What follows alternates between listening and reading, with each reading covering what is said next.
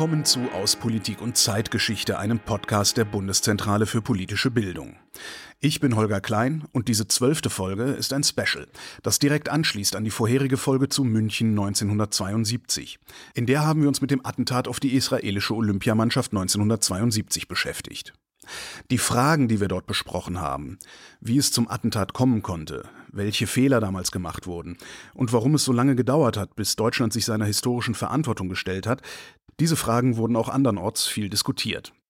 Wenige Tage vor dem 50. Jahrestag des Attentats am 5. September fand im Deutschen Sport- und Olympiamuseum in Köln eine Diskussion mit Expertinnen und Zeitzeugen statt, die Sie hier nachhören können.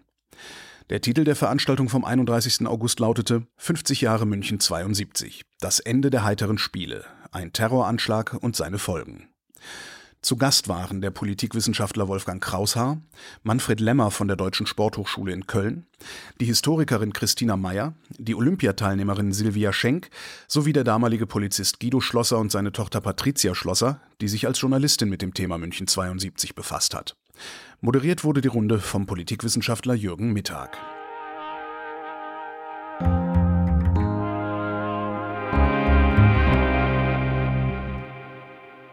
Ja, meine Damen und Herren, ich begrüße Sie auch sehr herzlich und es sind schon viele Fragen gestellt worden und viele Aspekte angesprochen worden, sodass wir unmittelbar in die Diskussion einsteigen wollen.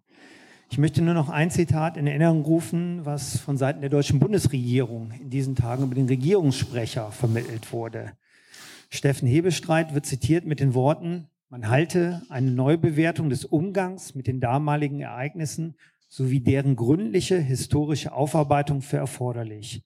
Dazu zählen nicht nur die Aufarbeitung in einer Historikerkommission, sondern auch die Bereitstellung weiterer Anerkennungsleistungen. Das mit den Anerkennungsleistungen haben wir, wie wir heute schon erfahren haben, auch wie es in den letzten Tagen wiederholt durch die Medien gegangen ist, einen Schritt weiter gekommen, vielleicht sogar einen vor oder einen vorläufigen Schlussstrich gezogen. Die Frage der historischen Aufarbeitung ist mitnichten bis jetzt geleistet worden. Und die Frage, die Andreas Höfer gerade so prägnant formuliert hat, warum hat das Ganze so lange gedauert, der wollen wir heute etwas näher nachgehen. Wir haben dazu ein überaus illustres und auch sehr kompetentes Podium. Und deswegen möchte ich mich selbst zurückhalten und vor allen Dingen unsere Zeitzeuginnen und Zeitzeugen und Expertinnen und Experten sprechen. Als erstes freue ich mich, Guido Schlosser hier begrüßen zu können. Derjenige, der damals wohl am nächsten an den Dingen dran gewesen ist. Silvia Schenk war auch nicht weit entfernt, aber Guido Schlosser war ganz unmittelbar auch gerade bei den Dingen, die uns heute berühren, das Attentat vertreten. Guido Schlosser war damals ein ganz junger Polizist gewesen, ich glaube 21 Jahre alt gewesen und hat sich als Freiwilliger sozusagen diesen Ereignis und eben auch dem Versuch, diese Anschlag und die Geiselnahme zu lösen, besonders zugewendet. Guido Schlosser, wie haben Sie das damals überhaupt erfahren? Wo waren Sie und wie waren wie haben Sie die Nachricht erhalten, dass da etwas ganz gewaltig aus dem Ruder läuft? Ja, ich bin also, wie gesagt, 21 Jahre alt gewesen und gerade mit der Ausbildung zum Polizeibeamten fertig geworden und bei einer geschlossenen Einheit, bei der ersten Einsatzhundertschaft, die also äh, in München dazu verwendet wird, dass äh, Straßenverkehr und halt so, wenn mehr Polizisten benötigt werden. Und äh, während der Olympiade sind wir halt viel Fußsteife marschiert und außenrum. Und äh, hat, ich hatte also mit meiner Gruppe, hatte ich also am vierten äh, ab, bin ich abgegangen von der Arbeit und äh, hatten am fünften bis Mittag eigentlich frei gehabt und sind zum Feiern, von einer Geburtstagsfeier in, in, in unterwegs gewesen und haben also erheblich äh, dem Alkohol zugesprochen. Und und sind dann ungefähr um die gleiche Zeit wie also die Terroristen über den Zaun sind wir nach Hause gekommen. Also das, weil wir sind ungefähr um vier heim und, und die sind auch ungefähr um vier über den Zaun und die Luft, wir sind also nur ungefähr eine Luftlinie von einem Kilometer auseinander gewesen.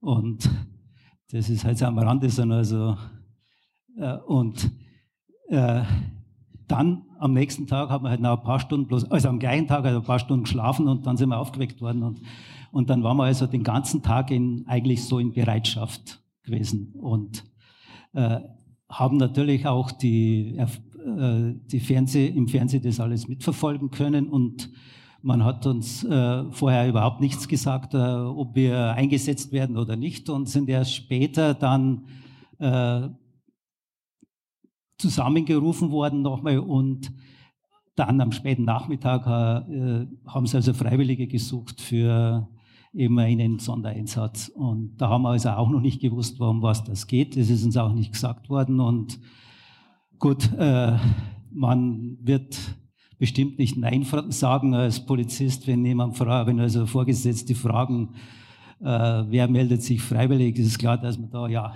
dass man da nicht Nein sagt. Und und so sind wir also sieben Kollegen von mir, also auch so in dem gleichen Alter und sieben Kollegen dann von der Funkstreife, die später dazugekommen sind. Wir sind übers Präsidium dann und über die Schwere Reiterstraße, wo wir dann von einem Hubschrauber nach Fürstenfeldbruck gebracht wurden. Im Präsidium, Polizeipräsidium sind wir informiert worden, dass wir uns in einem, in einem Flugzeug in Fürstenfeldbruck am Flughafen äh, aufhalten sollen und dort, wenn also Terroristen da reinkommen sollten, äh, äh, die ausschalten. Das war also, das mehr Auftrag hat es nicht gegeben und draußen, dann sind wir mit, mit einem Hubschrauber rausgeflogen worden und draußen, äh, da ist die Sonne unter, also dürfte so 19.15 oder so ungefähr gewesen sein, wenn wir rausgeflogen sind. Und da war zu dem Zeitpunkt war ja unser, das Flugzeug noch nicht da, das ist erst nach 21 Uhr zur Verfügung gestellt worden und so hat das Ganze seinen Lauf genommen. Und draußen sind wir dann noch einmal äh, instruiert worden, eben, um das ist so gewesen, dass also das nicht als, äh, als eine Befreiungsaktion äh, dargestellt worden, sondern eben, ich habe das mehr so verstanden, ja, man stellt da ein Flugzeug hin zur Täuschung, das ist auch gesagt haben, dass er zur Täuschung hingestellt worden ist, sie werden niemals ausgeflogen, das haben wir gewusst. Und das war uns für uns eigentlich bloß so, äh, das Flugzeug steht damit, damit also die Terroristen meinen, sie werden ausgeflogen. Und wir sollen also das nur äh, eben verteidigen, sollte jemand reinkommen, zufällig, sollte sich das Ganze zum Flugzeug hin äh, verschieben, dann hätten wir das Flugzeug eben, das nicht, dass die nicht ins Flugzeug reinkommen. Das war unser Plan. Das, was dann später die Politik und, und Einsatzkräfte daraus gemacht haben, das ist also grundfalsch. Worauf wir gleich dann noch etwas näher eingehen. Vielen Dank. Silvia Schenk, vielen hier sicherlich bekannt über ihre Funktion bei Transparency International, vor allen Dingen für den Bereich Sport, aber auch über ihre Rolle in Frankfurt als Dezernentin, als Juristin, Richterin, aber eben auch als Sportlerin, die damals ganz nah an den Ereignissen dabei war, 800 Meter Läuferin, Teilnehmerin der Olympischen Spiele. Wann und wo haben Sie von dem Anschlag oder von der Geiselnahme das erste Mal gehört? Also ich entsinne zwar verschiedene einzelne Situationen, gerade an dem 5. September und dann auch danach, aber nicht, wann und wie ich das erfahren habe. Ähm, wir sind ja im, im Dorf im Frauendorf gewesen und müssten dann immer in die Mensa zum Frühstücken gehen. Und es kann eigentlich nur so gewesen sein, dass ich zur Mensa ging. Dort war ja die Connolly-Straße nicht weit weg. Dort hat es dann Absperrungen gegeben, auch später noch, die entsinne ich auch noch. Und dass man dann einfach ja, also nicht informiert wurde, sondern plötzlich gemerkt hat, da ist was und dann gesprochen hat und dann irgendwann sickerte das dann so richtig, also es dauerte, bis man es verstanden hat. Also eigentlich habe ich es an dem Tag noch gar nicht verstanden, weil es war nicht zu verstehen, aber bis man eben wusste, da ist was ganz Schlimmes passiert. Und wie verlief dann der weitere 5. September für Sie? Also es war eine Mischung von absoluter Hilflosigkeit. Ähm, als ich jetzt eben da bei Herrn Schlosser zugehört habe, ich weiß noch, ich, ich wollte was tun. Ich habe gesagt, ich muss doch irgendwas tun, also hingehen und, und was ändern, aber ich konnte ja nichts tun. Insofern, er konnte was tun. Ja, also er, er hatte zumindestens ein Angebot bekommen, was zu tun. Äh, ich weiß, dass es für sie auf eine ganz andere Art und Weise schwierig war, aber diese Hilflosigkeit, dazustehen und, und nichts tun zu können. Und ich bin dann nachmittags nochmal durchs Olympische Dorf gegangen äh, mit einem Funktionär. Äh, wir haben darüber geredet kurz ähm, und es gab da so, ein, so eine äh, Spielhalle, also man konnte dort so Flipper machen und so etwas und Tischtennis spielen. Und da waren andere Olympiateilnehmer, die, die machten halt Flipper und, und spielten Tischtennis. Und fand ich irgendwie ganz schrecklich, weil ich dachte, man muss doch irgendwas tun. Aber vielleicht war es für die auch eine Ablenkung oder auch eine Möglichkeit, es zu bearbeiten, indem sie eben Flipper gespielt haben. Ähm, ich konnte das nicht, ich konnte mich nicht irgendwie ablenken, aber es war, also das ist so die, die schlimmste Erinnerung, diese Hilflosigkeit und, und nichts tun zu können. Zeitzeuge, nicht ganz unmittelbar vor Ort war oder ist auch Manfred Lemmer. Manfred Lemmer 1975 auf die, an den Lehrstuhl für Sportgeschichte an die Deutsche Sporthochschule Köln berufen und im Feld gerade des olympischen Sports, vor allen Dingen über die Deutsche Olympische Akademie, auch über deren europäischen Ableger oder Weiterführung bestens ausgewiesen, war damals 1972 in wissenschaftlicher Funktion, in beratender und begleitender Funktion beim Nationalen Olympischen Komitee, bei Willi Daume, immer eng vor Ort und eng dabei gewesen ist aber am 4. September kurzfristig zurück nach Köln geflogen, hat also den 5. September nicht in München erlebt, hat aber trotzdem alles, was drumherum war, erfahren. Wie hat man den 5. September in Köln gehört und wie hatten sich die, haben sich die weiteren Kontakte zum NOK dann entwickelt? Ist das so in Ordnung? Nee. Ja. Ja, in der Tat. Ich war äh, in unmittelbarer Nähe von Herrn Daume seit 1967 tätig für die für Redeentwürfe, für Recherchen und so weiter. Und äh, ich äh, habe in äh, München im Deutschen Museum eine Ausstellung organisiert. Es ging übrigens um Karl Diem, den man äh, so ein bisschen in die zweite Reihe äh, versenkt hatte. Und äh, Daume sagte zu mir, aber wir müssen irgendwie dem Mann gerecht werden. Dann machen wir eben im Deutschen Museum eine kleine Sonderausstellung. Die habe ich gemacht. Und äh, ich bin äh, äh, in dieser Zeit äh, ja ein Schreibtischhengst gewesen ähm, und äh, äh, habe wie du schon gesagt hast, äh, von dem Geschehen am 5. September unmittelbar nichts mitbekommen, weil ich am 4. nach Köln flog und am 6. wieder zurückkam. Ich habe dann, wie jeder andere auch, äh, das, was geschehen war, aus den Medien entnommen.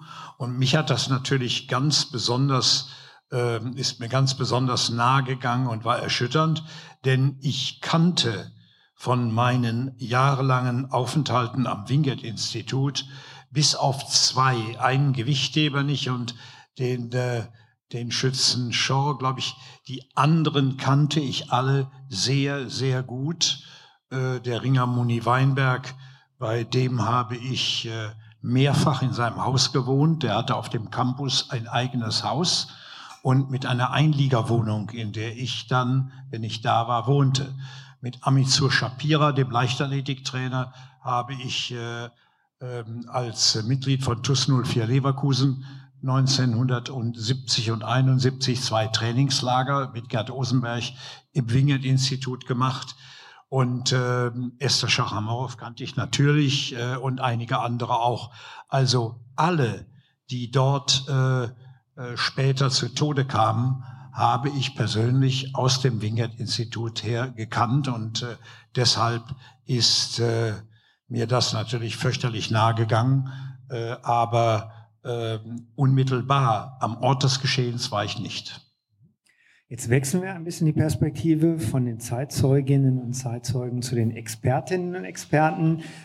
Wolfgang Kraushaar hat ähm, über unheimlich viele Facetten deutscher Geschichte, aber vor allen Dingen über die deutsche Bewegungsgeschichte ähm, gearbeitet als Politikwissenschaftler, Historiker ähm, und ist gewissermaßen ein Chronist der 68er Bewegung, aber auch einer der profiliertesten Forscher zum linksradikalen Terrorismus.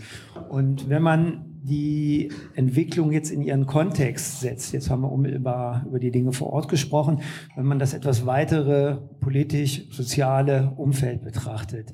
In was haben wir die Ereignisse von München 1972 einzuordnen? War das, wie häufig es zur Diskussion gestellt wird, die Geburtsstunde des internationalen Terrorismus? Nein, das äh, halte ich für eine Fehleinschätzung. Es hat in der Tat eine Zäsur gegeben, die mit München 1972 verbunden war. Ähm, Sie können das bezeichnen als die Medialität äh, dieser Dinge, die im Fernsehen weltweit übertragen worden sind. Wir hatten 900 Millionen Zuschauer weltweit bei diesen Spielen. Das war ein neuer Rekord. Aber es gibt noch einen ganz anderen Punkt, nämlich dass eine Live Übertragung von dieser Geiselnahme gegeben hat, soweit das möglich war, jedenfalls was das olympische Dorf anbetraf. Und ähm, man hat, was die Terrorismusforschung anbetrifft, jedenfalls später unterschieden zwischen der Zeit vor München und nach München 1972. Und das hängt mit dieser unglaublich zugespitzten medialen Vermittlung zusammen, dass man das getan hat, weil es wurde einem auch im Nachhinein erst so richtig bewusst, ähm, dass äh, die Aktion des Schwarzen Septembers ganz offensichtlich nicht nur auf einen sozusagen operativen Sieg in Anführungszeichen angelegt war, sondern dass damit man hat bezwecken wollen, eine eine Erhöhung, und zwar eine gravierende Erhöhung der Aufmerksamkeit für die Sache der Palästinenser.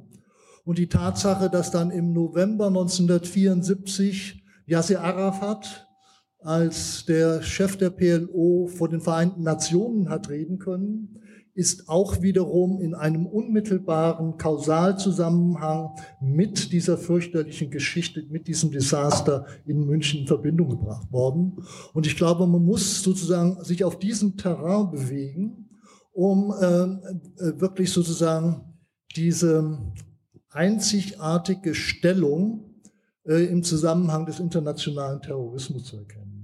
Äh, es wäre etwas ganz anderes, wenn wir eingehen würden oder wollten an der Stelle auf eine Zuordnung äh, dieser Aktion und eine Unterscheidung gegenüber früheren äh, Aktionen. Ähm, ich will das an dieser Stelle nicht versuchen, weil das zu weit mhm. führen würde. Ich würde es gerne mal bei diesem Aspekt belassen wollen. Mhm.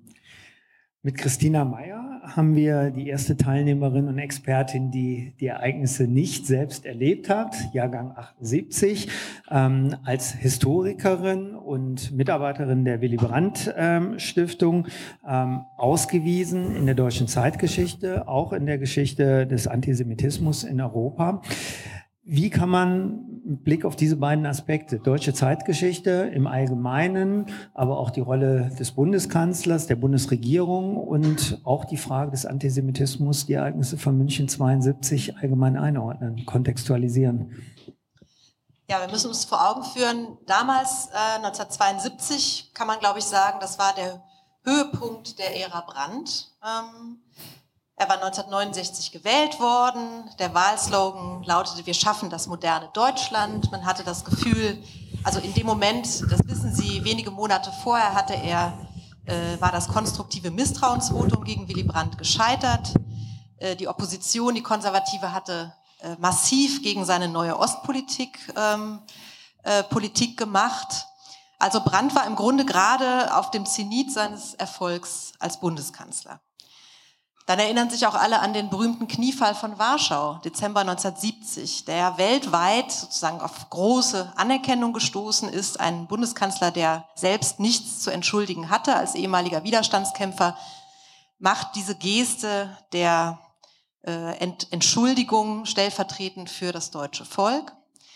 Ähm, als dieser Jahrestag, der 50. jetzt begangen wurde vor zwei Jahren, da habe ich äh, geschrieben, dass ähm, ich denke, dass die deutsche Gesellschaft diese Geste von Brandt damals verstanden hat als eine Art abschließende Geste. Ja? Und nicht etwa als eine Aufforderung, sich endlich kritisch, selbstkritisch mit der NS-Vergangenheit auseinanderzusetzen. Der Großteil der deutschen Bevölkerung war zu dieser Zeit der Meinung, dass sozusagen ein Schlussstrich unter die Aufarbeitung der NS-Vergangenheit gezogen werden muss. Also das sage ich jetzt alles, das müssen wir uns vergegenwärtigen. Ähm, dann kamen diese Olympischen Spiele, mit denen man ja einen ganz bewussten Kontrast zu den Nazi-Spielen von 1936 setzen wollte. Man wollte sich präsentieren als das moderne, liberale, weltoffene Deutschland. Und das schien auch erstmal wunderbar zu funktionieren bis zu diesem Tag. Und das war natürlich ein Schock, nur man muss ja sagen, auch äh, zu dem, was Wolfgang Krauser eben sagte, es gab Warnungen vor Anschlägen von mehreren Nachrichtendiensten. Es gab auch einen Polizeipsychologen, der davor gewarnt hatte. Es gab zwei Jahre vor Olympia in München mehrere Anschläge. Es gab einen Anschlag auf ein jüdisches Altersheim mit sieben Toten, alles Holocaust-Überlebende. Es gab einen Anschlag auf eine El Al-Maschine, eine israelische, bei dem äh, ein Israeli starb und mehrere verletzt wurden. Warum aus diesen Vorfällen keine Konsequenzen gezogen wurden, das betrifft natürlich jetzt nicht konkret die Bundesregierung, sondern ich meine damit die Sicherheitsbehörden in Bayern, die verantwortlich waren, das ist wirklich eine große Frage, wieso man sozusagen so naiv ähm, und guten Mutes an diese Spiele gegangen ist, äh, bei denen durchaus vor dem Hintergrund des äh, internationalen Terrorismus damit zu rechnen war, dass so etwas passiert. Und die Reaktionen der Bundesregierung ähm, und vieler anderer Verantwortlicher äh, nach den Ereignissen waren aus meiner Sicht doch allzu sehr geprägt von der Abwehr. Natürlich waren das keine deutschen Terroristen, die dieses Verbrechen begangen haben. Das wurde wahrgenommen als ein äh, ja, unbotmäßiger Übergriff des Nahostkonflikts auf die Bundesrepublik. Also ein importierter Terrorismus, ja, das war es auch. Aber ähm, die Reaktionen der deutschen Gesellschaft und auch der Politik waren doch sehr geprägt davon, ähm, sozusagen das zu externalisieren und das als einen Angriff auch auf dieses neue, moderne Deutschland zu verstehen in dem aber doch immer noch wahnsinnig, wahnsinnig viele Menschen lebten, die vom Nationalsozialismus geprägt waren. Das darf man nicht vergessen. In ein Land, in dem auch der Antisemitismus keineswegs verschwunden war. Ja. Ähm, also der, der Umgang damit, die Kommunikation mit diesen Vorfällen ähm, war für meine Begriffe viel zu wenig auf die ähm, Anliegen und das Schicksal der Betroffenen, äh, der israelischen Betroffenen gerichtet, sondern vor allem auf darauf, was das sozusagen jetzt für einen Schaden für das gerade erst wiedergewonnene gute deutsche Ansehen bedeutet. Bevor wir diesen Aspekt gleich nochmal aufgreifen, möchte ich aber Patricia Schlosser einführen und vorstellen, mit der sich gewissermaßen der Kreis schließt. Ähm, das jüngste Mitglied unseres Podiums, aber sicherlich das, das ähm, über ihre Familie am stärksten sicherlich auch mit den ganzen Zusammenhängen konfrontiert gewesen ist. Und ich glaube, die Inspiration, als Journalistin tätig zu werden, investigativ zu arbeiten und vor allen Dingen verschiedene Podcasts zur Aufarbeitung vorzunehmen. Besonders hervorgehoben sei der mehrstündige Podcast Die Witwe und der Polizist, das Olympia-Attentat und die Frage nach der Schuld, ist ja nicht zuletzt auch durch die unmittelbare Anschauung und die eigenen Erfahrungen, die man zu Hause in der Familie gemacht hat, geprägt. Aber dazu vielleicht auch ein paar persönliche Worte. Woher kommt die Inspiration, sich mit diesem Thema so intensiv und so weit auseinanderzusetzen? Ja, also die Inspiration ist mein Vater. Wir hatten mal von den anderen Podcasts miteinander zu tun. Da ging es eigentlich um Linksextremismus. Und ähm, dann habe ich von dieser Geschichte gehört, dass er damals eben als äh, Polizist im Einsatz war.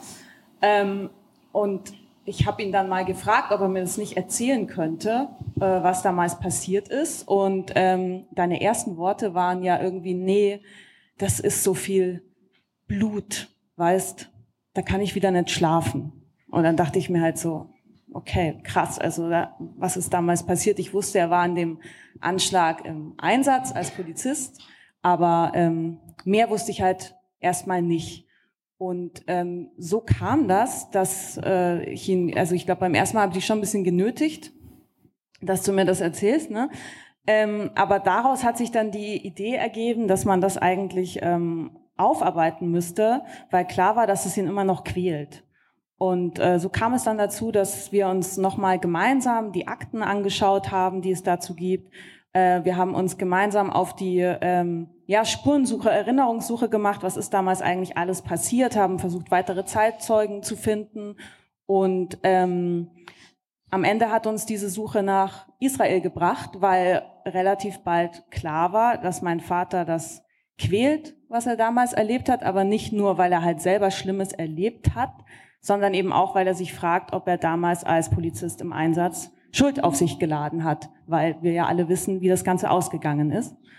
Und ähm, somit war es dann klar, wir müssen eigentlich nach Israel fahren, wir müssen mit Hinterbliebenen dort sprechen und das haben wir dann zusammen gemacht. Jetzt sind ganz oft schon die Worte Verantwortung, Schuld gefallen.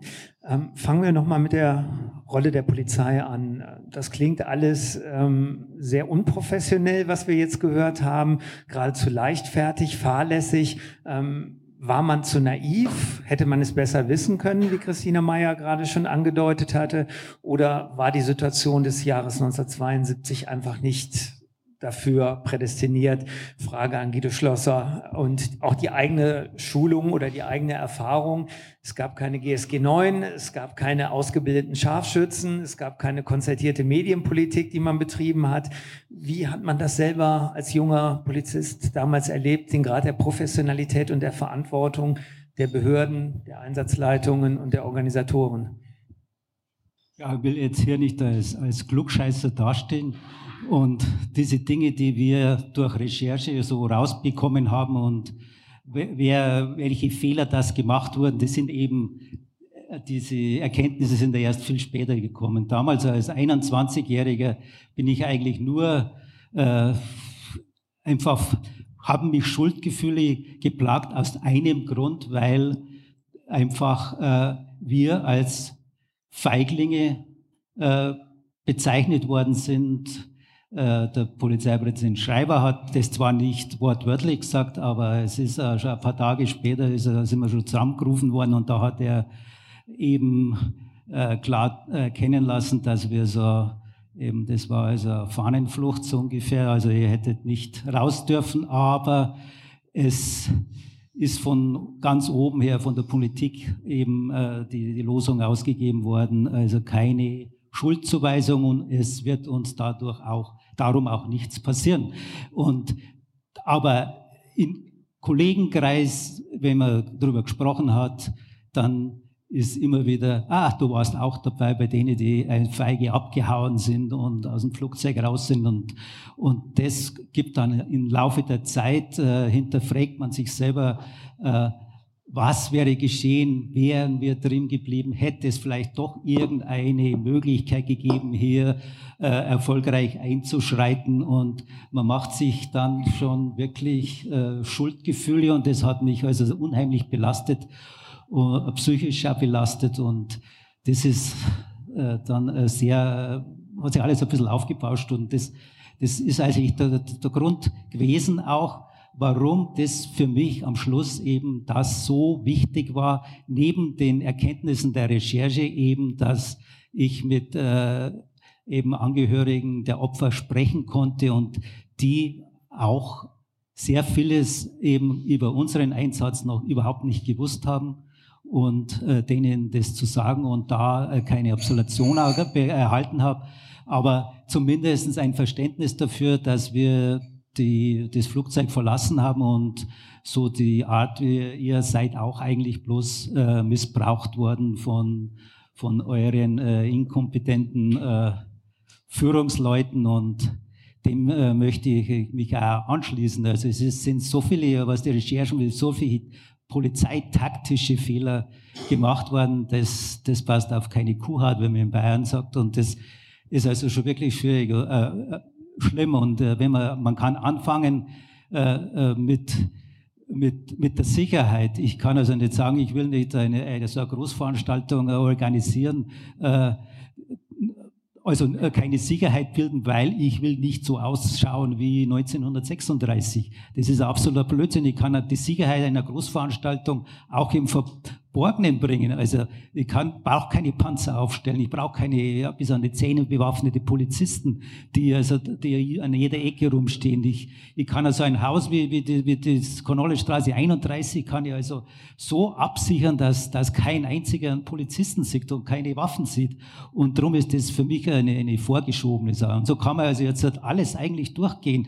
Äh, die ganzen Fehler, die unterlaufen man hat im Olympischen Dorf, äh, gezögert, einfach viel zu lang gezögert, irgendwie äh, äh, vielleicht äh, einzuschreiten. Es sind wenn ich, ich das, wie bloß das im, im Untergeschoss äh, dieser Probelauf, wenn ein, ein Polizeipräsident, der höchstbezahlte Polizist in Bayern äh, sagt, also wenn er mit diesem äh, Chef der Terroristen da einen Probegang geht, das ist ein Probegang, bitte nicht schießen oder nicht schießen. Also wie dumm muss, Entschuldigung, aber wie dumm muss man sein, sowas, so eine Äußerung. Also damit ist wieder eine, eine, eine Gelegenheit äh, vorbei gewesen, irgendwas zu, äh, vielleicht zu unternehmen, wenn sie eben den, das zu Fuß und nicht per Bus zu die Hubschrauber gemacht hätten. Und so könnte man also jetzt weiter vorgehen wie viele, wie viele Terroristen das waren. Das ist das Gleiche. Das ärgert mich furchtbar. Wenn ich ein Haus, die haben da also die, die Pläne von dem Haus gehabt. Alles haben genau gewusst, wie das Haus strukturiert ist.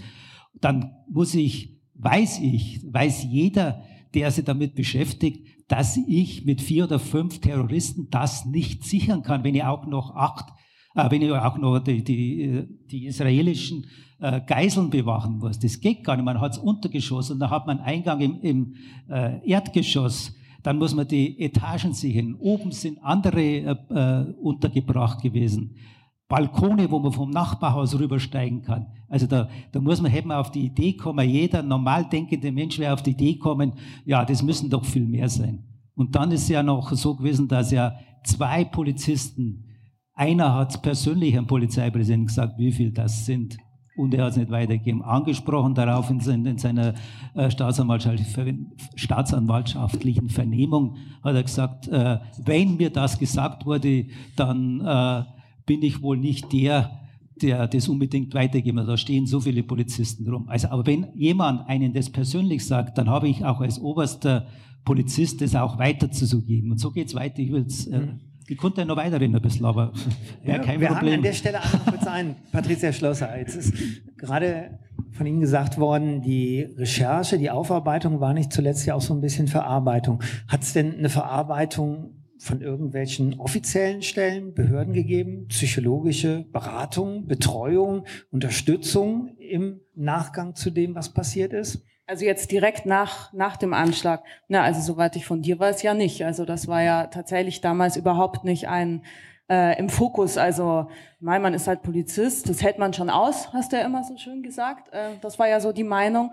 Ähm, und man wollte das ja einfach alles unter, unter den Teppich kehren. Ähm, man wollte da jetzt keine große Aufarbeitung machen. Entsprechend hat man auch die Leute, die dort im Einsatz waren, natürlich auch äh, behandelt. Also mhm. das wäre ja dann fast schon ein Eingeständnis gewesen, dass wirklich etwas Schlimmes passiert ist. Silvia Schenk, wie war das mit den Athletinnen und Athleten? Haben die in irgendeiner Form eine Verarbeitung, eine psychologische Betreuung ähm, oder entsprechendes erhalten? Nee, überhaupt nicht. Es ist auch später nicht irgendwie mal in der Nationalmannschaft oder so drüber gesprochen worden. Das musste schon jeder und jeder mit sich alleine abmachen. Also für mich war die Frage der Verantwortung eigentlich immer klar. Wir waren die Gastgeber, das waren unsere Gäste und wir haben sie nicht geschützt. Punkt. Und wenn das passiert, dann ist das erstmal eine Frage an die Führung. Und ich wollte einfach auch nochmal hier sagen, ich war völlig erschüttert aus dem Podcast. Erstens zu wissen, wie jung sie waren. Sie waren gerade ein Jahr, ein knappes Jahr oder so. Ich weiß nicht, wann sie Geburtstag haben, älter als ich. Also wie junge Polizisten man da eingesetzt, verheizt hat aus meiner mhm. Sicht. Und ähm, dass sie sich schuldig fühlen. Also ich habe eine ungeheure Wut gehabt, das weiß ich. Nachdem die Hilflosigkeit vorbei war, nachdem klar war, was da passiert war, dann als wir es am Morgen des 6. September erfuhren, habe ich eine ungeheure Wut gehabt auf Genscher, Merck und Schreiber. Selbst als der Genscher auf der, bei der Prager Botschaft die Ausreise gesagt hat, da kamen die Bilder hoch und wieder, damals hast du versagt mit allem und hat die Führung versagt. Also das, das ist tief in mir drin und das geht auch nicht raus. Und ich habe 2002, und das will ich einfach hier nochmal sehr deutlich sagen, mit dem Schreiber in München 30 Jahre danach auf dem Podium gesessen. Also kein Mensch hätte sich für den Polizeipräsidenten der Spiele noch interessiert 30 Jahre später, wenn nicht was passiert wäre. Ja, also dann, warum braucht man dann noch 30 Jahre später ein Gespräch über die Polizei, wenn alles geklappt hat? Also nur deshalb saß er da. Und dann hat er sich lustig gemacht. Er sagte ja, wir hatten da irgendwelche Terrorwarnungen und so etwas, aber das konnte man ja nicht ernst nehmen. Dann habe ich ihn angefahren und habe gesagt, wie, wie können Sie hier sich so hinsetzen, ja, und das überhaupt nicht verarbeiten, nicht zugeben, gar nichts, was mich seit 30 Jahren belastet. Das kam dann irgendwo kurz in der Zeitung, und hat er mir noch einen bitterbösen Brief geschrieben. Ich hatte jetzt keine Zeit, den rauszusuchen. Ich muss ihn irgendwann mal ans Sportmuseum oder irgendwo hingeben. Also hat er mich nochmal angegriffen, wie ich es wagen könnte, ihn da zu kritisieren. Er hat zwei Stufen des Bundesverdienstkreuzes gekriegt. Ich habe heute nochmal gegoogelt. Hinterher, ja, er war der große Polizeipräsident und er quält sich. Also das ist das, die Verantwortlichen haben es weggeschoben, die haben verdrängt in guter deutscher Tradition und wir haben es mit uns rumgeschleppt und immer das Gefühl gehabt, man darf nicht drüber reden, sonst ist man da irgendwie so der Nestbeschmutzer oder sowas. Es waren unsere Gäste und die deutsche Sicherheitsbehörden haben unsere Gäste nicht geschützt. Wolfgang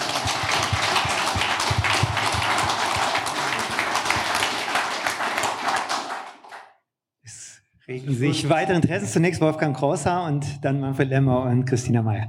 Ich würde diesen Punkt gerne noch mal ein bisschen weiter zurück verschieben, nämlich in die Zeit vor äh, den Olympischen Spielen 1972. Ähm, weil die entscheidende Frage ist ja zunächst einmal die gewesen, warum sind diese Fehler, die Sie, Herr Schlosser, eben auch nochmal aufgezeigt haben, eigentlich gemacht worden? Und das hängt auch mit den drei Personen zusammen, die Frau Schenk eben erwähnt hat. Ähm, die Fehler sind, liegen alle zweieinhalb Jahre zuvor, die gemacht worden sind. Und sie hätten wirklich nicht sein müssen. Und es hätte auch meines Erachtens eine Ausdifferenzierung geben können, situativ, nämlich eine gesonderte, strenge Bewachung der Unterkünfte der israelischen Olympiateilnehmer. Damit hätte man nicht das gesamte Konzept opfern müssen. Man hätte keine Panzer aufführen oder dorthin fahren müssen und so weiter und so fort. Ich will mal kurz zusammenfassen, warum diese Fehler so gravierend gewesen sind. Man kann es nämlich genau benennen. Frau Mayer hat das kurz erwähnt.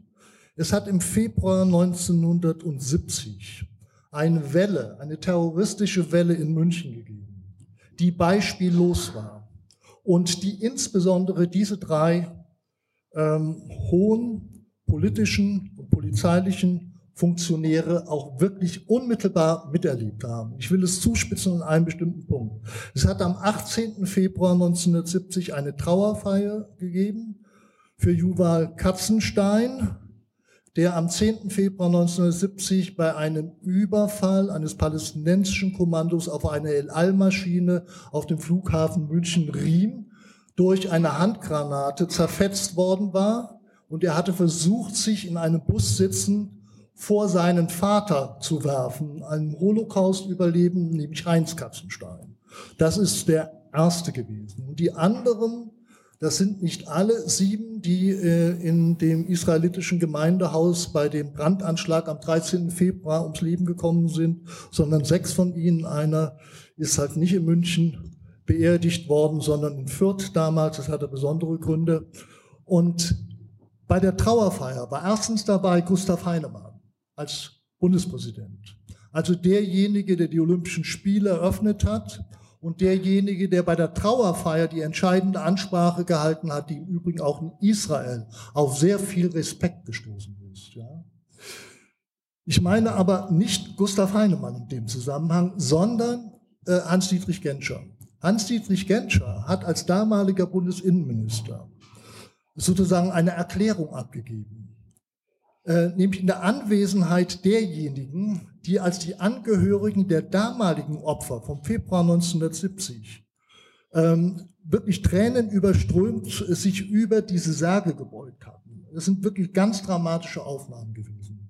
Und hat ihnen erklärt, wir garantieren Ihnen als Bundesregierung, wir werden nie wieder zulassen, dass eine Minderheit wie Sie, und damit meinte er die Jüdinnen und Juden, einer solchen Gefährdung nochmal ausgesetzt werden. Und da, deshalb hätte das, was sich in München abgespielt hat, niemals passieren dürfen. Denn es wäre möglich gewesen, das in einer ganz anderen Weise in der Connolly-Straße 31 organisieren zu können. Und ich glaube, das ist ein großes systemisches Versagen gewesen, das sowohl in der Politik begründet war, als auch im Polizeiapparat. Und man muss allerdings dazu sagen, es gibt zwei Dinge, die ich da in dem Zusammenhang erwähnen muss. Das erste ist, dass die Sicherheitskompetenz beim Freistaat Bayern lag. Und insofern auch Hans-Dietrich Genscher hat äh, mal auf Nachfrage erklärt, er sei ja als Bundesinnenminister nur in der Rolle des Beraters äh, im Olympischen Dorf unterwegs und würde die Gespräche mit Issa mitführen. Sozusagen nicht in einem operativen Sinne, sondern als Berater. Schon etwas anderes sah es aus mit äh, Bundeskanzler Willy Brandt, der ja versucht hatte, am, am Nachmittag und frühen Abend den Kontakt zu Ägypten herzustellen, vergeblich mit Anwar el-Sadat ins Gespräch zu kommen, was ja nicht funktioniert hat und so weiter und so fort. Wir wissen, dass das äh, zu keinem Ergebnis geführt hat.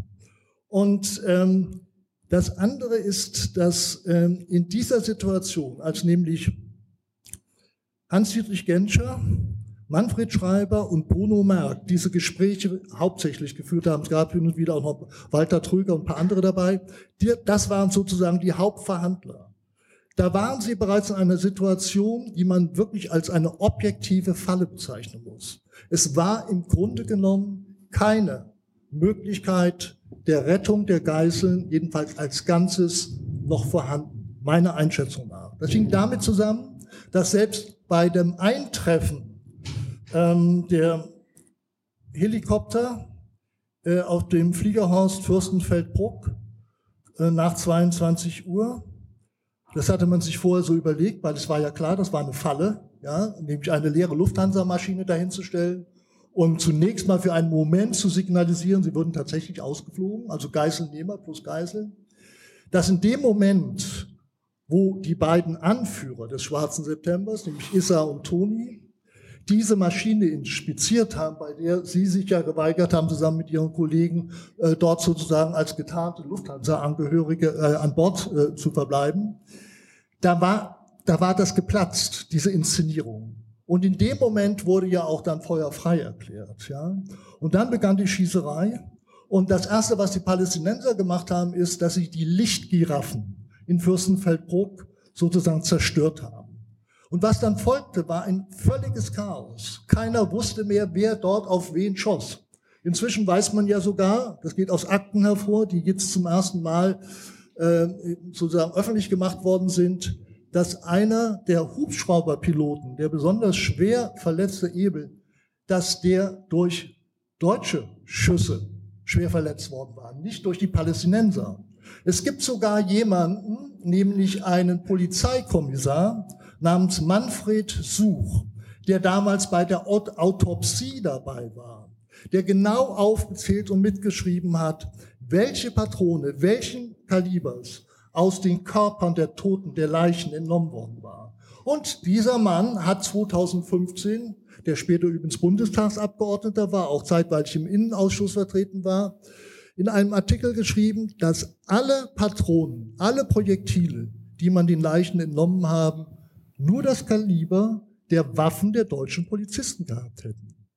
Das,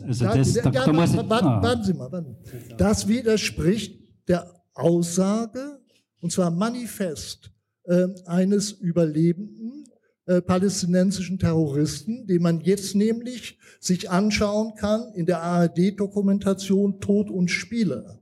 Der schildert, dass er nämlich selber in dem einen Helikopter fünf der Geiseln erschossen haben. Das steht in einem Manifesten, ich muss es aber trotzdem sagen, wir, wir haben ja sozusagen, wenn wir historisch darüber arbeiten, weder die Möglichkeit, das zu überprüfen, was äh, dieser palästinensische Terrorist ausgeführt hat im Nachhinein, noch haben wir die Möglichkeit, das genauestens zu überprüfen, weil bei der Aussage von Herrn Such kommt noch hinzu, dass er nämlich äh, an, ausgeführt hat, dass diese Dinge gar nicht angemessen protokolliert worden seien. Ich deshalb große Zweifel habe, ob das wirklich auch so aufgezeichnet worden wäre. So, diese Dinge stehen im Raum. Und wir müssen einfach sehen, dass die historische Aufklärung und Aufarbeitung des gesamten Komplexes Olympia 72, dass der zwar in manchen Details weiter vorangeschritten ist, nicht zuletzt aufgrund der letzten Publikation, die auch in diesem Jahr dazu erschienen sind, aufgrund der Filme und der Interviews, aber es gibt entscheidende Defizite. Und die eigentliche Frage ist ja, warum ist das so lange blockiert worden? Ich will ein letztes dazu noch erwähnen, dann höre ich damit auf. 1976 äh, hat Hans-Dietrich Gentschner einen äh, Staatsbesuch in Israel gemacht Und äh, die beiden Repräsentantinnen der Angehörigen, nämlich Anki Spitzer und Ilana Romano, haben ihn dringend gebeten, in Tel Aviv äh, mit ihnen darüber zu sprechen. Sie hätten Forderungen und äh, sie kämen an die Akten nicht ran, insbesondere an die Obduktionsergebnisse nicht. Und Herr Genscher hat das abgelehnt. Daraufhin haben sie angedroht, ähm, die beiden Witwen, äh, sich auf die Startbahn zu setzen und zu verhindern, dass die Maschine von Hans-Dietrich Genscher würde starten können. Daraufhin hat es ein fünf- bis zehnminütiges Gespräch, sechs Uhr morgens, äh, entweder in der Maschine oder äh, noch da irgendwie am Tower oder so geben und mit der Zusage, dass er sich darum kümmern würde und, und so weiter und so fort. Es hat zehn Monate gedauert, bis überhaupt eine kurze Nachricht rauskam. Die war völlig un unzufriedenstellend. Die Frage ist ja, was ist der Grund dafür, dass das so lange blockiert gewesen ist, dass wir erst heute äh, dazu haben kommen können, eine, eine Einigung äh, mit den Angehörigen der israelischen Opfer äh, in, in, in Fragen der Entschädigung zu kommen. Aber was trägt eigentlich dazu bei und was muss erreicht werden, um auch die Aufklärung. Jetzt haben wir ganz viele kritische Fragen schon aufgeworfen. Zunächst Christina Mayer nochmal zur Frage Rolle der Bundesregierung, Fehler der Bundesregierung. Ein Akzent sei noch mit eingeworfen. Ähm, gewissermaßen die Freipressung der Überlebenden, drei Attentäter zwei Monate später durch eine weitere Lufthansa-Entführung, Lufthansa-Maschine Kiel und dann die Reaktion der Bundesregierung, die sich auf dieses Freipressungsunterfangen ja weitgehend eingelassen hat und ihm stattgegeben hat. War das im Nachhinein betrachtet oder aus heutiger Warte, von heutiger Warte betrachtet, eine richtige, eine sinnvolle Politik der Bundesregierung? Wie kann man das historisch einordnen? Ganz sicher nicht.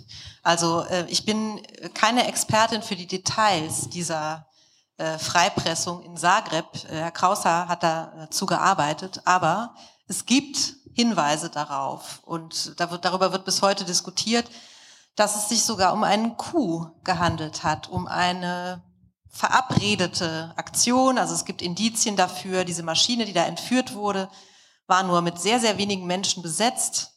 Äh, die Ausweise, Befugnisse für die drei äh, inhaftierten Terroristen, die waren längst ausgestellt, als plötzlich diese Flugzeugentführung passierte. Also ich will jetzt hier das nicht äh, behaupten, dass es so gewesen ist, aber es gibt Indizien dafür. Und die Bundesregierung hätte Interesse daran gehabt, diese Terroristen einfach nur loszuwerden und dieses Problem des importierten Terrorismus äh, loszuwerden. Ja? Und ähm, die Reaktionen auf Israel darauf waren natürlich, äh, ja, kann man sich denken, völlig fassungslos. Ja? Äh, wie man sich, selbst wenn es kein noch nicht mal ein Coup gewesen ist, äh, eine ausgemachte Sache, wie man sich darauf einlassen konnte, äh, diese Terroristen ausfliegen zu lassen nach Libyen, wo sie begeistert empfangen wurden von ihren Gesinnungsgenossen. Äh, also das war im Grunde noch mal nachgeholt äh, sechs Wochen oder ja gut anderthalb Monate nach äh, dem, äh, den Ereignissen in München und Fürstenfeldbruck eigentlich noch mal ein zusätzlicher Eklat, der für die deutsch-israelischen Beziehungen noch mal eine Verschlechterung bedeutet hat.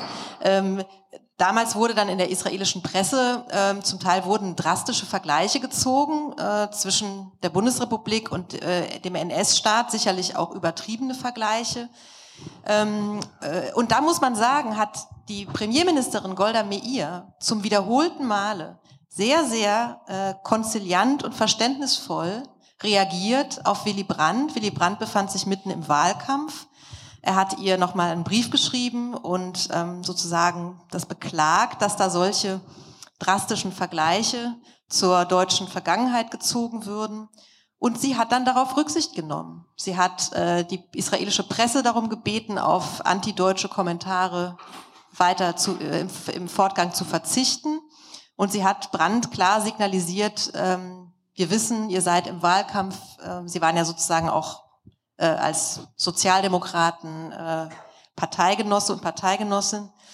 Ähm, also aus Israel kam da jedenfalls von Regierungsseite eine Menge Entgegenkommen, ähm, während man auf der deutschen Seite äh, ständig damit befasst war, was ich vorhin schon sagte, äh, was das Ganze für einen Schaden für das deutsche Ansehen im Ausland bedeutet. Jetzt haben wir wir öffnen auch noch die Gelegenheit für Publikumsfragen, aber wir haben so viel Expertise hier, dass wir die zunächst erstmal einbeziehen wollen. Manfred Lemmer, wir haben jetzt sehr viel Verantwortung bei der deutschen Bundesregierung äh, und den Behörden auf lokaler, regionaler, nationaler Ebene gesehen. Welche Verantwortung kommt denn dem organisierten Sport zu und welche Verantwortung kommt auch dem Staat Israel zu? Also zunächst, äh, zunächst äh, bitte ich um Erlaubnis zu zwei Bemerkungen in dieser Diskussion eben. Also mit allem Respekt, die Verschwörungstheorie Zagreb glaube ich nicht. Äh, also äh, das ist so äh, ganz typisch konstruiert, wie wir es auch in anderen Fällen haben. Wir müssen davon ausgehen, dass die Entscheidung die man dort zu fällen hatte, bedeuten konnte, wenn man nicht nachgab, dass die Terroristen die Maschine abstürzen lassen und dass, ich weiß nicht, wie viele an Bord waren, ich habe es vergessen, so und so viele Menschen zu Schaden kommen. Für eine solche Überlegung, muss ich sagen, hat nun die israelische Seite nun wirklich keinen Grund, sich zu beschweren, die nun in den letzten 30 Jahren immer wieder den Austausch eines Menschen gegen 500 Palästinenser gemacht hat. Die waren also bei, bei Gilad Shalit und bei mehreren anderen äh, haben die ja auch nachgegeben. Um einen zu retten, haben sie äh, eine große Anzahl von Gefangenen ähm, äh, äh, freigelassen. Ähm, das Zweite ist das Wort Verantwortung, was du gebraucht hast, Silvia. Das hat natürlich jetzt zwei Seiten. Ähm, wenn man äh, der deutschen Seite äh, äh, wirklich äh, zugesteht, dass sie Verantwortung gespürt hat, dann wird dieser, ähm, äh, dieses Angebot oder angebliche Angebot der israelischen Seite mit eigenen Spezialkräften dort tätig zu werden, natürlich auch obsolet. Denn wenn ich als Gastgeber die, das habe, äh, die Verantwortung habe, kann ich das nicht machen. Hätte man das gemacht und es wäre nicht gelungen, dann hätte ich die Reaktion sehen mögen. Ähm, es sind ja auch äh, in Israel bei vielen, vielen ähnlichen Situationen ist ja auch nicht alles gelungen. Ja? Also bei Geiselnahmen im Autonomiegebiet oder auch in, Nord, äh, in Nordisrael äh, hat es ja immer wieder Fälle gegeben, wo auch Geiseln zu Tode gekommen sind. Also nicht jede dieser äh, Aktionen oder Befreiungsversuche sind also 100 Prozent äh, positiv ähm, äh, geendet. Aber du hattest mich was anderes gefragt. Nochmal kurz auf die Frage Verantwortung des Staates Israel. Ja eigener Schutz, ja. aber Frage auch Verantwortung des organisierten Sports. Ja. Ja, also der organisierte Sport äh, hat äh, auf äh, diese ähm, äh, Ereignisse in München völlig anders reagiert als die empörte, zu Recht empörte Öffentlichkeit, die Politik und andere. Also dazu muss man wissen, dass in den 60er Jahren äh, bis äh, 1969, 70 sich eine ganz enge Zusammenarbeit zwischen dem deutschen und dem israelischen Sport entwickelt hat. Und die Verbände, die nationalen olympischen Komitees ähm, und andere Institutionen, das Wingert-Institut, auf breiter Front sehr, sehr eng zusammengearbeitet haben. Und äh, äh, kurz vor den Olympischen Spielen, das habe ich eben schon erwähnt, äh, haben äh, die äh, deutschen Leichtathleten und andere haben in Israel trainiert, die Israelis haben in Deutschland trainiert und es gab äh, insbesondere eine große Anzahl persönlicher Freundschaften äh, und Zusammenarbeit. Und als das in München passierte, das war am 5. September, fühlten sich die Sportler in Israel und in Deutschland gemeinsam angegriffen. Und ich kann mich nicht an irgendwelche Schuldzuweisungen erinnern im sportlichen Bereich. 5. September fand der Anschlag statt, also fand dieses Ereignis statt. Ich glaube, 14 Tage später fährt eine Gruppe von Sportlern der Deutschen Sporthochschule Köln an das Wingate-Institut, dieser Institution, aus der alle Getöteten kamen. Ungefähr zwei Monate später eine große Delegation von israelischen Sportlehrern, Sportwissenschaftlern und Sportlern an der Deutschen Sporthochschule Köln. Das hat also auf die Beziehungen überhaupt keinen Einfluss gehabt. Und wenn ich das heute sage, glaubt mir das keiner. Das hängt aber damit zusammen, dass vorher diese Verhältnisse äh, zwischen dem deutschen und israelischen Sport so gefestigt waren. Wir müssen uns daran erinnern, in dieser Zeit wurde, äh, nahm der Druck der arabischen, muslimischen Staaten in Asien auf den israelischen Sport zu. Israel wurde dann ja 1974 aus den äh, asiatischen äh, Sportverbänden ausgeschlossen und saß zwischen allen Stühlen. Und der einzige, fast einzige enge Partner des israelischen Sports damals, übrigens bis heute, ist Deutschland. Israel hat zu keinem Land der Welt solche engen Beziehungen im Sport wie mit Deutschland.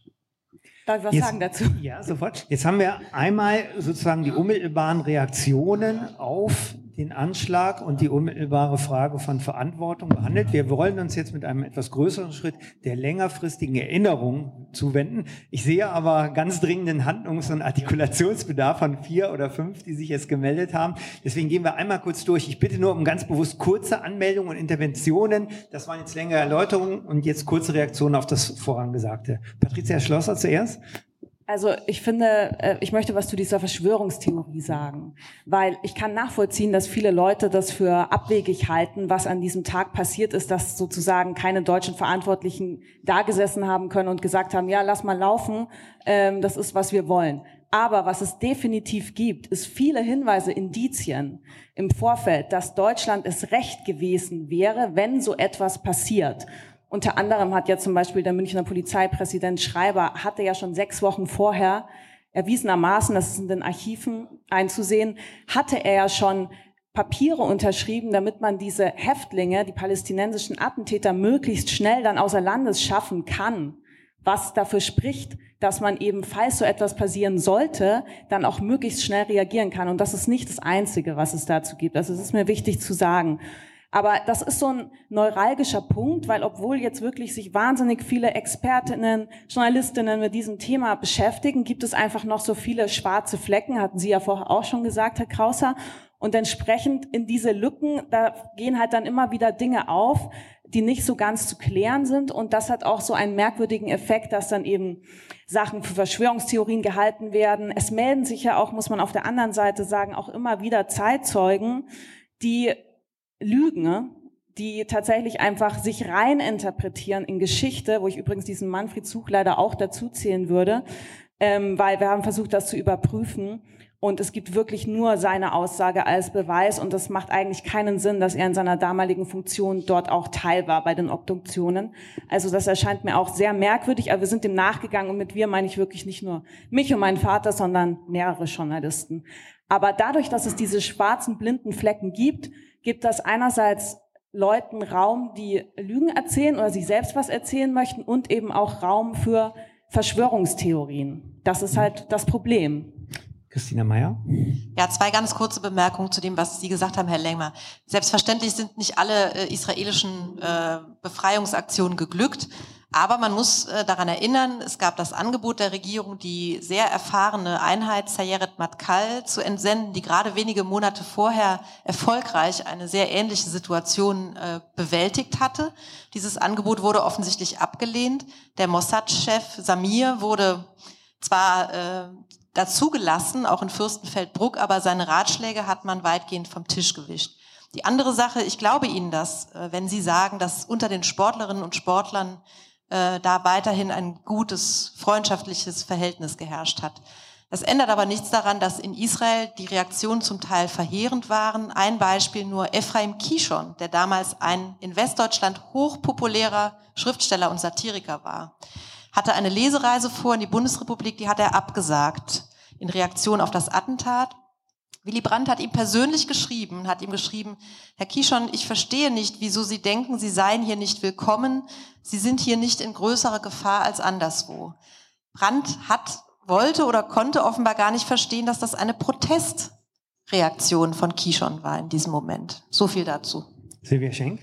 Also ganz kurz zwei Punkte zu dem, was Manfred Lemmer gesagt hat. Ähm, Verantwortung zu haben und Verantwortung zu übernehmen, heißt für mich auch einschätzen zu können, meine eigene Leistungsfähigkeit, was ich selber kann.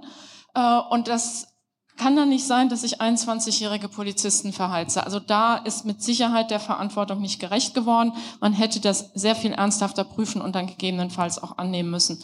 Und der zweite Punkt ist, und, und das hat mir jetzt eben wehgetan, ähm, die Großzügigkeit der Israelis, ja, die, die vergeben uns alles, ja, aber die Großzügigkeit der Israelis und jetzt nach 72, äh, ich habe auch mit Anke Spitzer Kontakt gehabt äh, vor 20 Jahren ähm, und auch die Gro also ich habe lange mit Ignaz Bubis im Frankfurter Magistrat zusammengearbeitet und das hat einen ja wirklich Demut gelernt, gelehrt. Ähm, wie er mit der ganzen Situation, mit der Vergangenheit, mit all dem umgegangen ist ähm, und wie er uns Nichtjuden, Jüdinnen begegnet ist immer wieder. Und dafür müssen wir dankbar sein und, und dann nicht sagen, ist doch alles gut, die, die mögen uns ja noch. Also das, das hat mich eben, das hat mir eben wehgetan. Kurze Erwiderung, Manfred Lennart. Ich bin gefragt worden, wie der israelische Sport reagiert hat.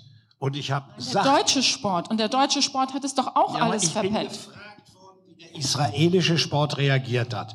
Und ich habe gesagt, dass der, der israelische Sport und die Verbände, dass die teilweise auch aus, aus Eigeninteresse, dass die im, im Vergleich zu äh, der journalistischen und politischen äh, Öffentlichkeit in keiner Weise, nenne mir ein Beispiel, dass eine israelische Mannschaft da nicht gekommen ist oder irgend sowas. Im Gegenteil, ein Jahr später wurde der, äh, wurde äh, das Programm des Sportaustausches zwischen dem Familienministerium der deutschen Sportjugend und so weiter in Kraft gesetzt, das bis heute äh, noch beispielhaft ist.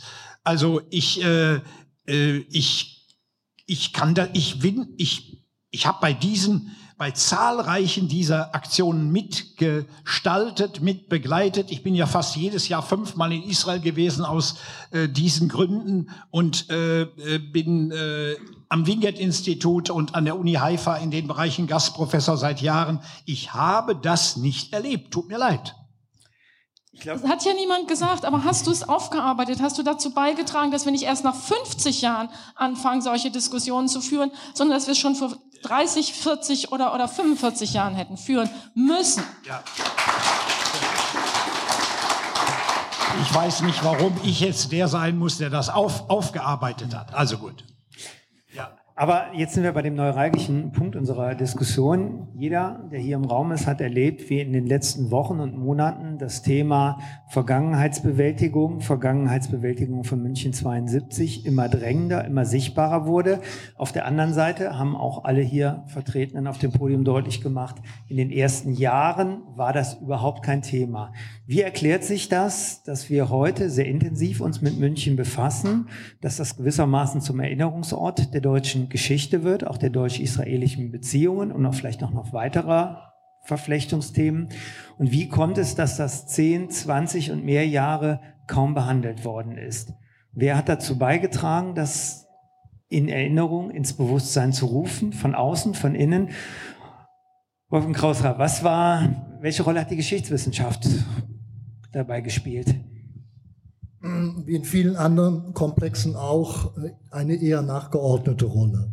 Ähm, die wesentliche Arbeit ist zunächst mal von Journalistinnen und Journalistinnen gemacht worden.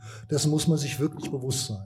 Äh, es sind hier aber noch zwei, drei Kleinigkeiten erwähnt worden. Ich muss noch ganz kurz was zu meinem Nachbarn sagen.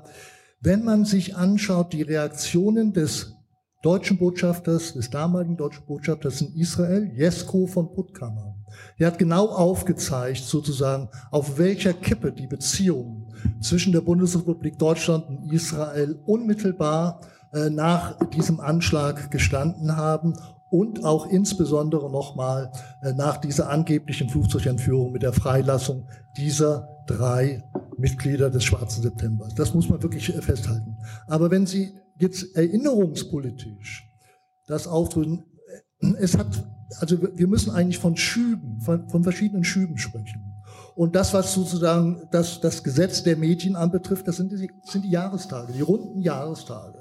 Und ähm, das war ja schon zu sehen, zum Beispiel 2012. Auf einmal wurde vom Spiegel ein Rechtsradikaler namens Willi Voss beziehungsweise Willi Pohl aufgetan und interviewt. Und äh, da stellte sich halt heraus, dass der sozusagen Organisator vor Ort, nämlich Abu Daud, äh, maßgeblich unterstützt worden war durch einen Rechtsradikalen. Und äh, so und darum wiederum hat sich auch die Wahrnehmung und die Einordnung dieser Dinge äh, verändert. Es gibt ein Stichwort, das hier gefallen ist, das ich so auf keinen Fall stehen lassen möchte, nämlich die Bezeichnung, dass wir es mit dem, was sich dort abgespielt hat, mit einem importierten Terrorismus zu tun gehabt hätten. Das ist definitiv verkehrt. Man muss einfach sich vor Augen führen, erstens, der schwarze September ist keine eigentliche Organisation gewesen, sondern eine Mischung aus Propaganda und Verschleierung. Das war also eine Bezeichnung für eine Organisation, hinter der in Wirklichkeit der Geheimdienst der El Fatah steckte. Und die El Fatah wiederum, die 1959 in Kuwait begründet worden ist, im Gegensatz zur PLO, und die nach einer Bezeichnung von äh, Abdallah Franchi äh, unterschieden werden kann. Franchi hat in seinen Erinnerungen geschrieben, die 2011 erschienen sind, äh, dass die Fatah der eigentliche Motor der palästinensischen Freiheitsbewegung darstellen würde und die PLO die Karosserie. Das so als, als Gewichtung. Und ich glaube, man muss sehen, dass ähm, wir es zu tun hatten mit einer unglaublich engen Kooperation zwischen bundesdeutschen Terroristen und palästinensischen Terroristen. Ähm, es hat damit, ganz kurz, es hat damit begonnen, dass 1969 ähm, mehrere Gruppen aus dem SDS, äh, dem Sozialistischen Deutschen Studentenbund, äh, nach Jordanien geflogen sind und dort ausgebildet worden waren. Und zwar von der El Fatah. Es führte weiter, dass die Tupamaros äh, unter äh, Dieter Kunzelmann, Georg von Rauch und anderen, dass die ebenfalls, und zwar im Herbst 1969, ausgebildet worden sind. Die begannen dann als erstes mit einem Bombenanschlag auf das jüdische Gemeindehaus in Berlin und haben eine Serie von Bombenanschlägen äh, sozusagen durchgeführt in damaligen Westberlin. Diese Dinge sind hochgradig abgesprochen gewesen mit Palästinensern, die in der Bundesrepublik äh, äh tätig waren.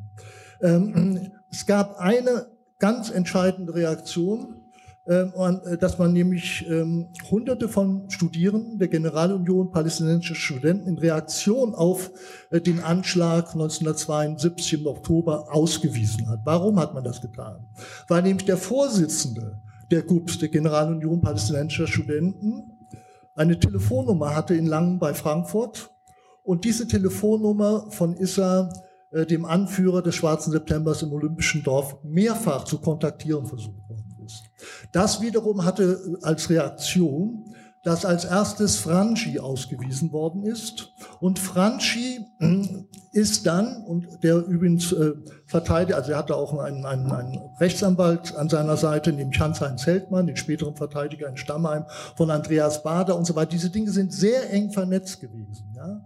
Wenn man das nicht sozusagen zu einer Voraussetzung erklärt, wird man manches nicht verstehen können. Jetzt muss ich aber gerade ja, noch an ja. der Stelle einmal, also das ist wichtig und Wolfgang Krauser hat ja ganz wesentlich dabei zu, dazu beigetragen, das aufzuarbeiten, aber vergleichsweise ja dann doch später. Deswegen nochmal die Frage jetzt auch an Guido und Patricia Schlosser. Wie ist das, sorry für die Unterbrechung, aber wir wollen diesen Aspekt nochmal näher beleuchten. Warum hat das so lange gedauert und wie hat man selber als Beteiligter dann die Medien Ereignisse, die Filme, die dann auch zu den Jahrestagen herausgekommen sind, wahrgenommen.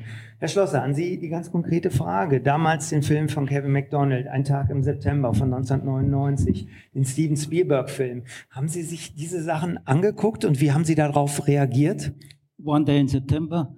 Hm. Dieser Film ist in der, in der, heutigen Zeit in, manchen Dingen ist er total überholt, weil einfach viele Dinge äh, falsch dargestellt werden, die die in diesem, in diesem Film und das ärgert mich schon. Und aber 1999, als er rauskam? Ja, da schon. Da hat, aber hat, hat er mich einfach äh, fasziniert.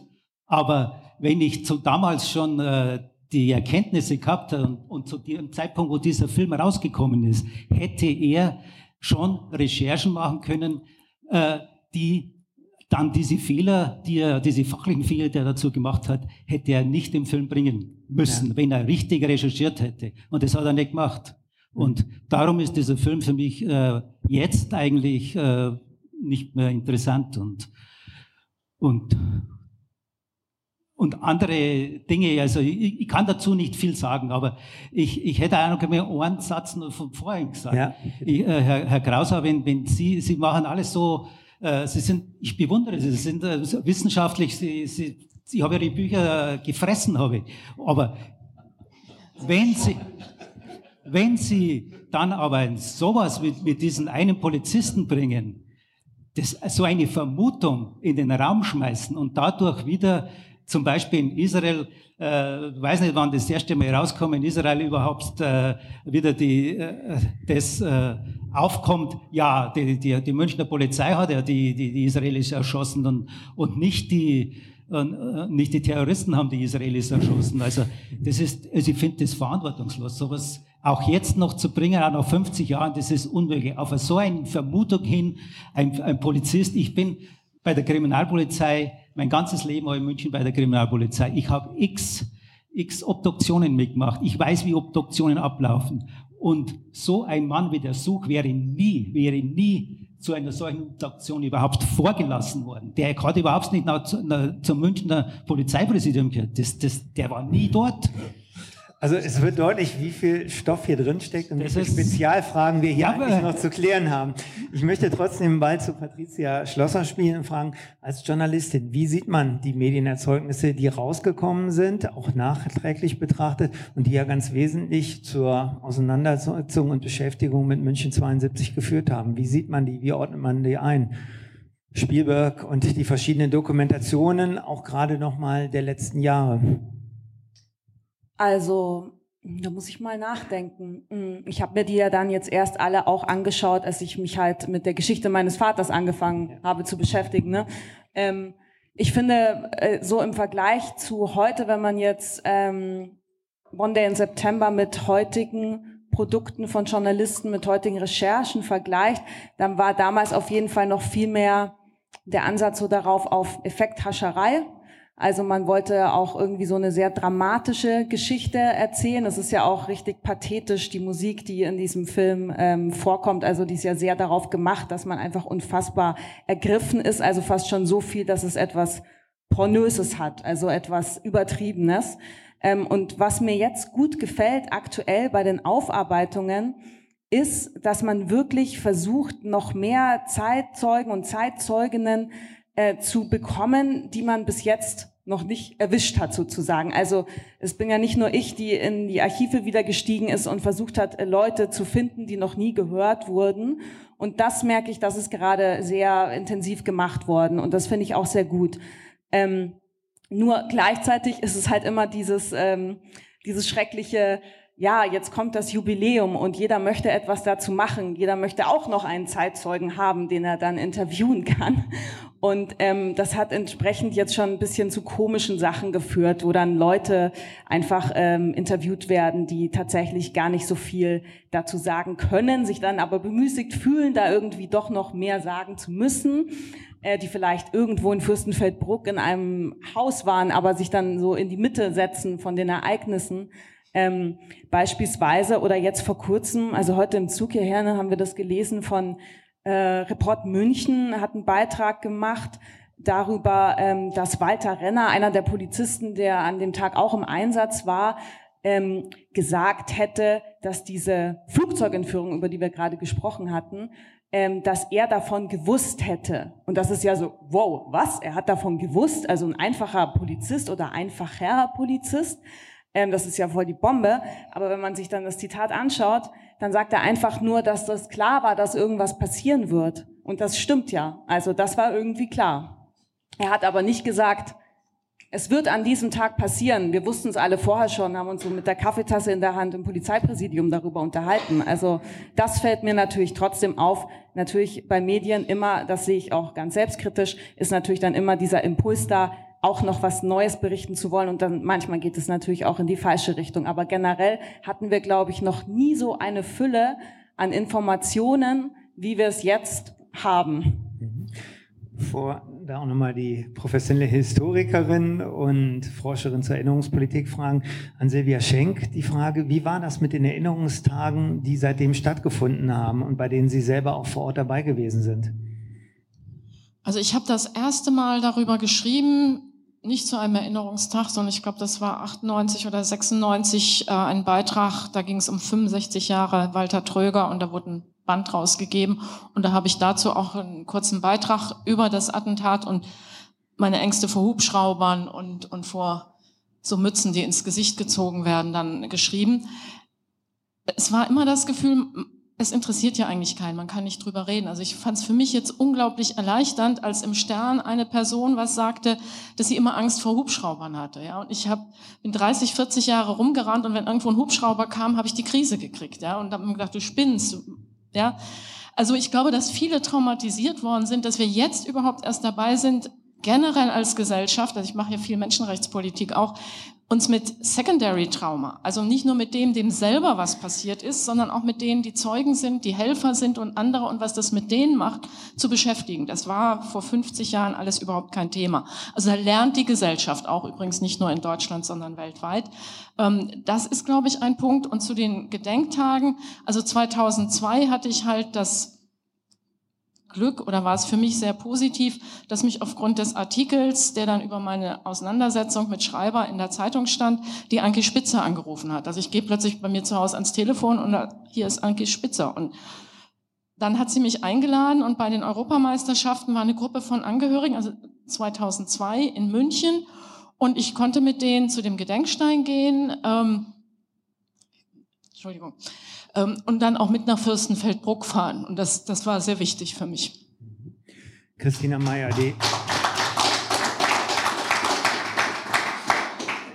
Es sind Zyklen oder Schübe der Erinnerung angesprochen, auch der Vergangenheitsbewältigung. Wie sieht man das als Historikerin? Welchen Logiken, welchen Einflussmechanismen und welchen Praktiken unterliegen solche Schübe? Und ist München 72 da sozusagen typisch, auch für andere Formen von Vergangenheitspolitik oder Erinnerungspolitik? Oder haben wir es hier mit einem besonderen Fall zu tun? Typisch ist sicherlich, dass sowas sehr häufig nach unserer Erfahrung Jahrzehnte braucht. Also Herr Schlosser, Sie sind ja im Grunde auch ein Beispiel dafür. Sie haben jetzt erst im, im, Rentenalter das Thema sozusagen mit zusammen mit Ihrer Tochter aufgearbeitet. Das ist sicher sich was sehr Klassisches, gerade in der persönlichen Verarbeitung. In der staatlichen, äh, sage ich jetzt mal, Aufarbeitungs- und Gedenkpolitik ist es auch recht typisch, dass es Jahrzehnte dauert. Und das hat dann aber oft eben auch mit hochkomplizierten Interessenlagen, juristischen Argumenten zu tun. Wir wissen in dem Fall hier, es wird dann so gerne behauptet, ja, die haben doch schon Geld bekommen, die Hinterbliebenen.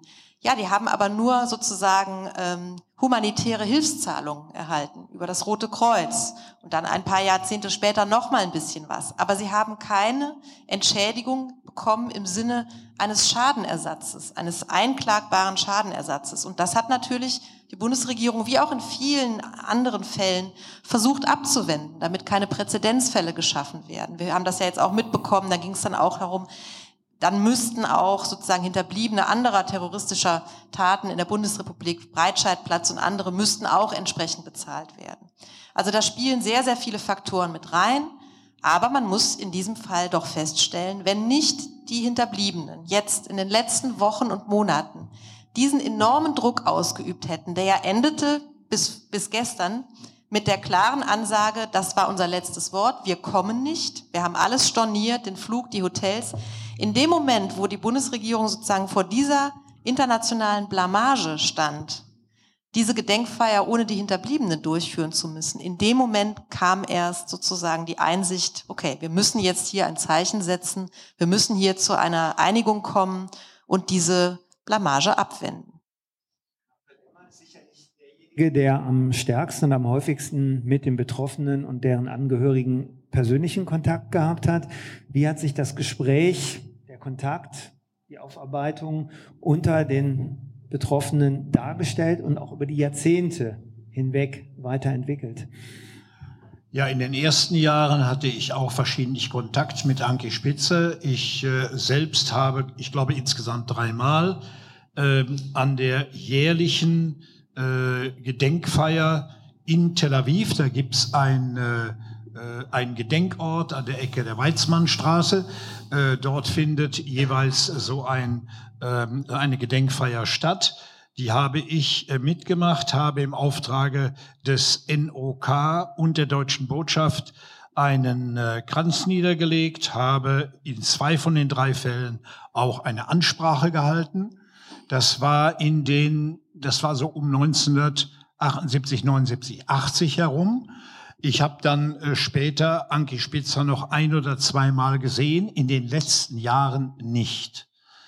Ähm, äh, ich habe Verständnis für die tiefe Trauer, die sie empfunden hat über den Verlust ihres Mannes. Ich muss aber sagen, dass ich nicht immer mit dem Stil einverstanden war, mit dem sie ihre Forderungen vorgetragen hat. Ich erinnere 2012 in der London Guildhall, äh, die, äh, dort fand eine Gedenkfeier statt des IOC und der jüdischen Gemeinde Londons, ähm, wo sie also in Anwesenheit von David Cameron, äh, Westerwelle, Rogge und anderen also so ausfällig wurde, dass die Herren sich dann anschließend zurückgezogen haben. Also sie, äh, das soll jetzt nicht irgendwie anklagen oder so, aber es, es ist manchmal grenzwertig gewesen und das hat vielleicht auch dazu beigetragen, dass auf der anderen Seite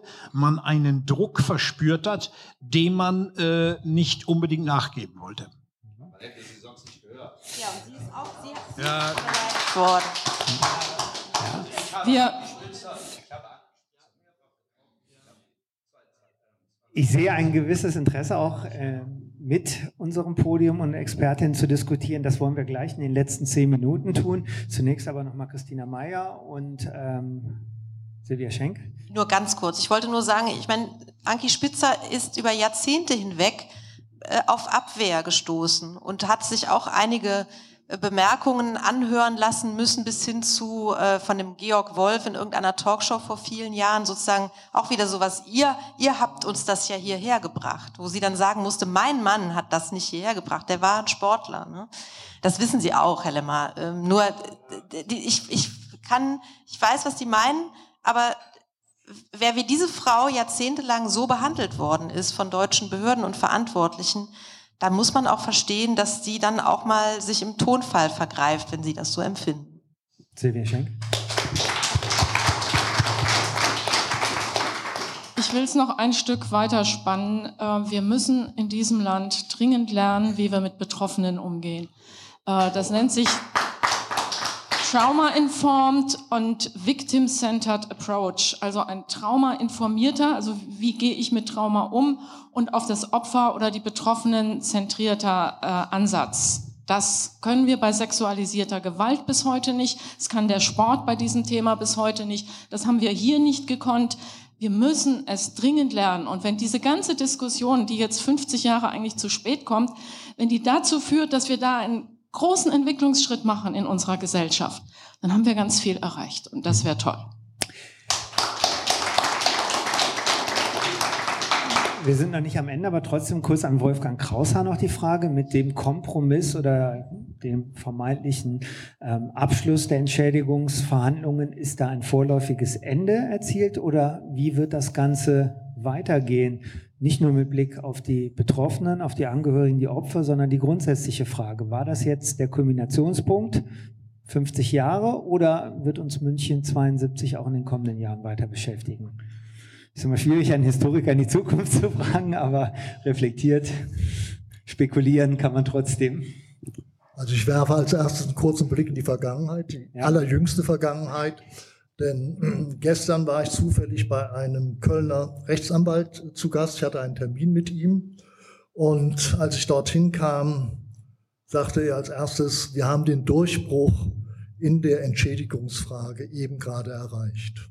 Es handelt sich um Gerhard Baum, den ich für den maßgeblichen Architekten der Klärung dieser Frage halte, denn er hat in den letzten Wochen wie kein zweiter äh, per Zoom-Konferenzen äh, mit Frau Spitzer darüber gesprochen, wie man diese Verhandlungen am besten gestalten kann. Natürlich hatte das insofern ein objektives Momentum, als klar war, dass von bundesdeutscher Seite niemand ein Interesse daran würde haben können, dass die Gedenkveranstaltung am kommenden Montag in Fürstenfeldbruck ohne Frau Spitzer, ohne Frau Romano, ohne den israelischen Staatspräsidenten Herzog stattfinden würde.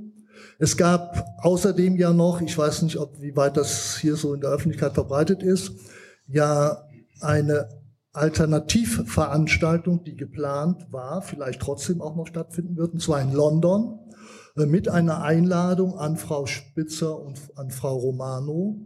Und das hätte noch mehr sozusagen zur Blamage von deutscher Seite geführt. Das heißt, es hätte auch die zukünftige Gestaltung dieses Erinnerungsfeldes enorm erschwert. Ich gehe deshalb davon aus, dass das der Kulminationspunkt ist. Ich gehe fest davon aus, dass die erwähnten, äh, dass die auch am Montag dort zugegen sein werden.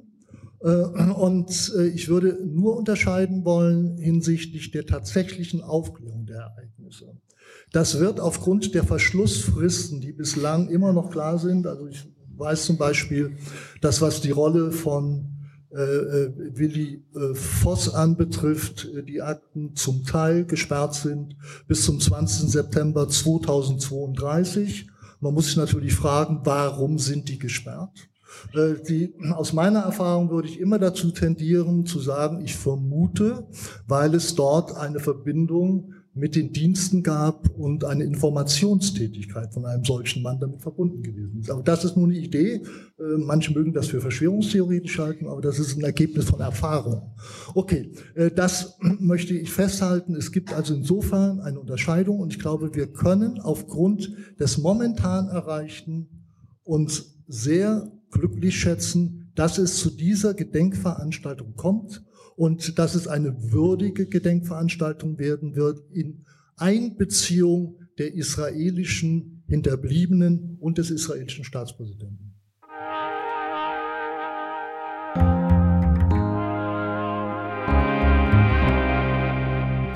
Das war die zwölfte Folge von Aus Politik und Zeitgeschichte. Patricia Schlosser und ihren Vater Guido Schlosser, die Sie gerade in der Diskussion gehört haben, können Sie auch in der vorherigen Folge München 1972 hören. Alles weitere zum Thema finden Sie in der APUZ zum Thema unter bpb.de slash APUZ. Und wie immer freuen wir uns über Fragen, Lob, aber auch Kritik, die Sie uns schicken können an apuz.bpb.de. Die nächste Folge erscheint Anfang November. Dann sprechen wir über das Thema Schwarz und Deutsch. Ich bin Holger Klein und danke für die Aufmerksamkeit.